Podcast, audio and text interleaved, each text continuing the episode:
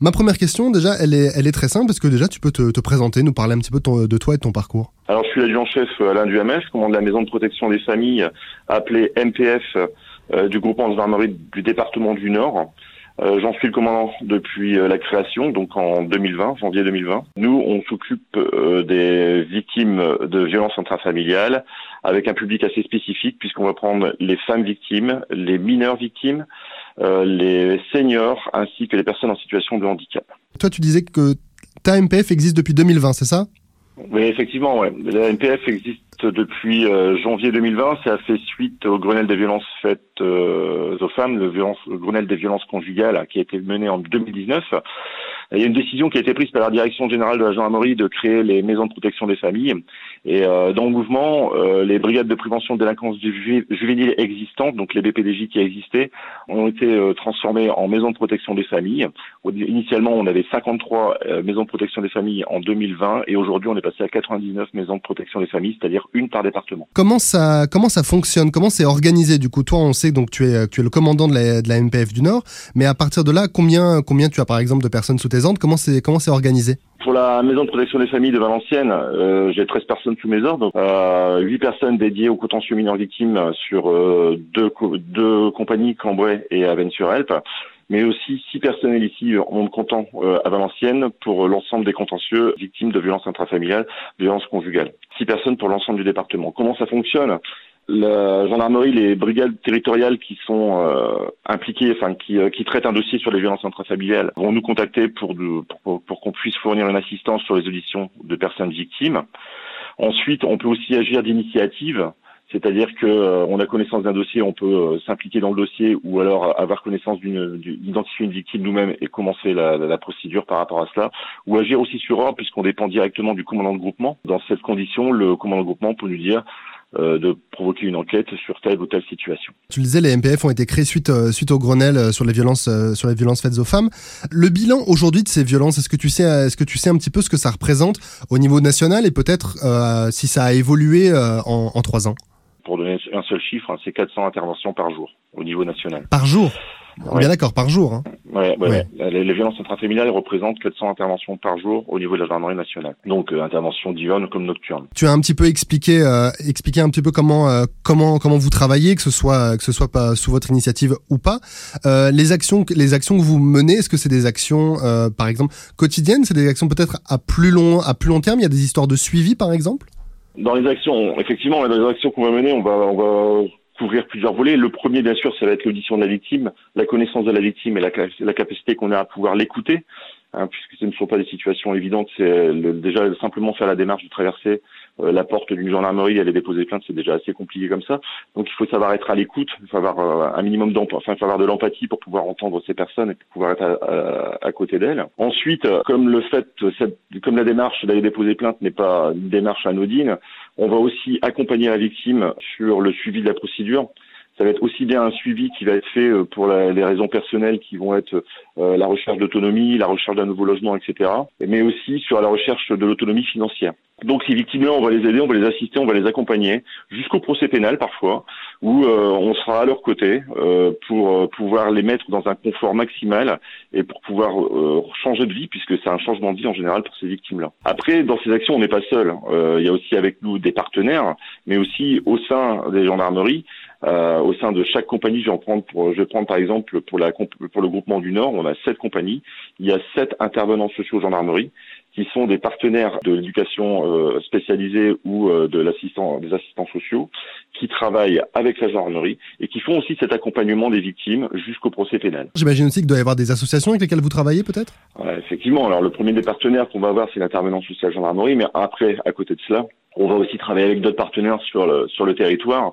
Et, euh, ces partenaires sur le territoire, ça va être le CDFF, ça va être euh, Solidarité Femmes, ça va être France Victimes, ça va être aussi des partenaires euh, institutionnels, hein, comme les, les préfectures, comme l'éducation nationale, le parquet, le tribunal, hein, le tribunal judiciaire, qui est aussi hein, le parti, un des partenaires primordiaux, et qui est aussi dans, le- dans la même lutte de, contre les violences faites aux femmes. Et euh, on va travailler de manière collégiale afin de pouvoir travailler en ce qu'on appelle en transversalité pour que l'action soit plus rapide et plus conséquente, avec un partage d'informations qui va nous permettre d'être le plus efficace possible pour la victime. Si on est victime justement et qu'on écoute ce podcast en ce moment, c'est quoi la, bonne démarche à adopter? Il y, a, il y, a, plusieurs démarches. Mais la première déjà, la première démarche à avoir pour une victime, c'est de se dire que les violences ne sont pas normales et euh, qu'elles n'ont rien à faire, principalement dans un couple. Alors les violences, on en a plusieurs sortes. Hein.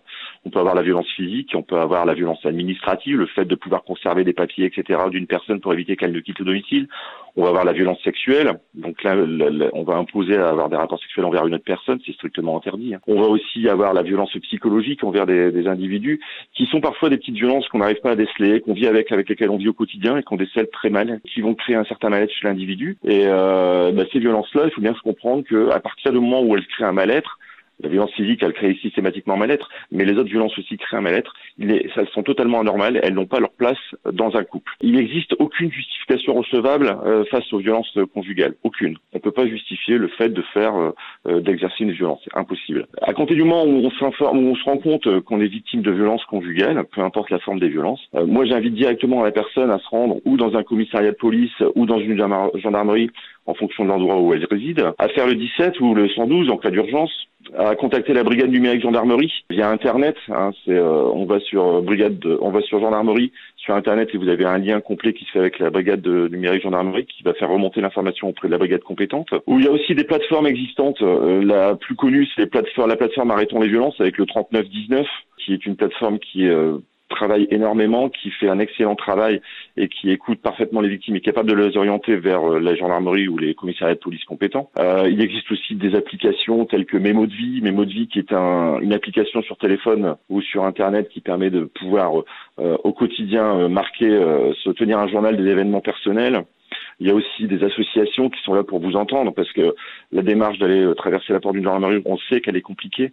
Donc on peut très bien aller voir des associations telles que ici dans le département, euh, Solfa, Solveg, Solidarité Femmes au niveau national, le CIDFF, euh, l'action sociale de la commune aussi au sein des mairies. Vous avez toujours des actions sociales qui sont prêtes à vous entendre, à vous écouter.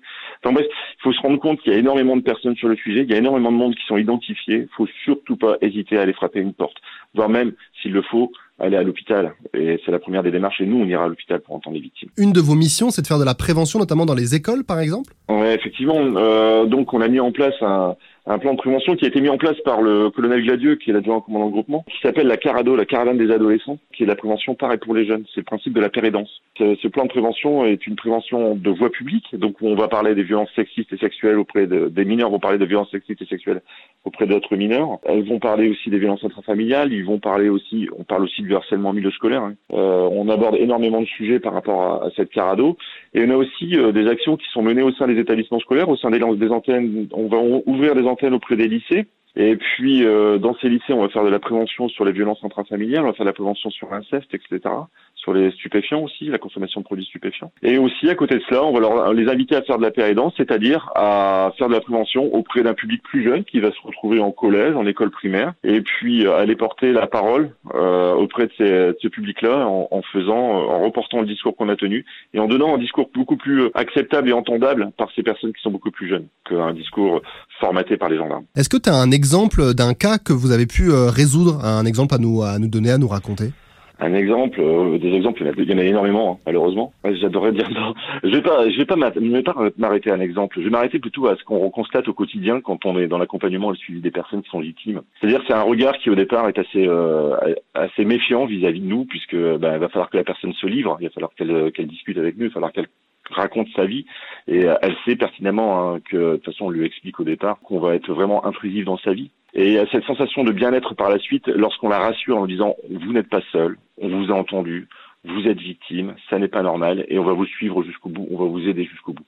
Et ça, c'est une, une constatation qui est assez euh, généraliste euh, envers toutes les personnes que l'on que l'on voit et que l'on va suivre, ne serait-ce que dans les démarches où elle va quitter le domicile conjugal et on va l'aider pour trouver un logement, ne serait-ce que dans les démarches où elle se retrouve sans argent et on va l'aider à avoir les premiers fonds de financement et puis à se réinsérer dans la société le plus vite possible pour qu'elle ait son confort maximal le plus vite possible, ne serait-ce que dans le fait de l'écouter, de, de, ne pas être jugé, de ne pas être euh, critiqué, de ne pas avoir un regard qui va lui dire pourquoi vous n'avez pas répondu comme ça, pourquoi vous n'avez pas fait ça, pourquoi vous n'êtes pas parti avant?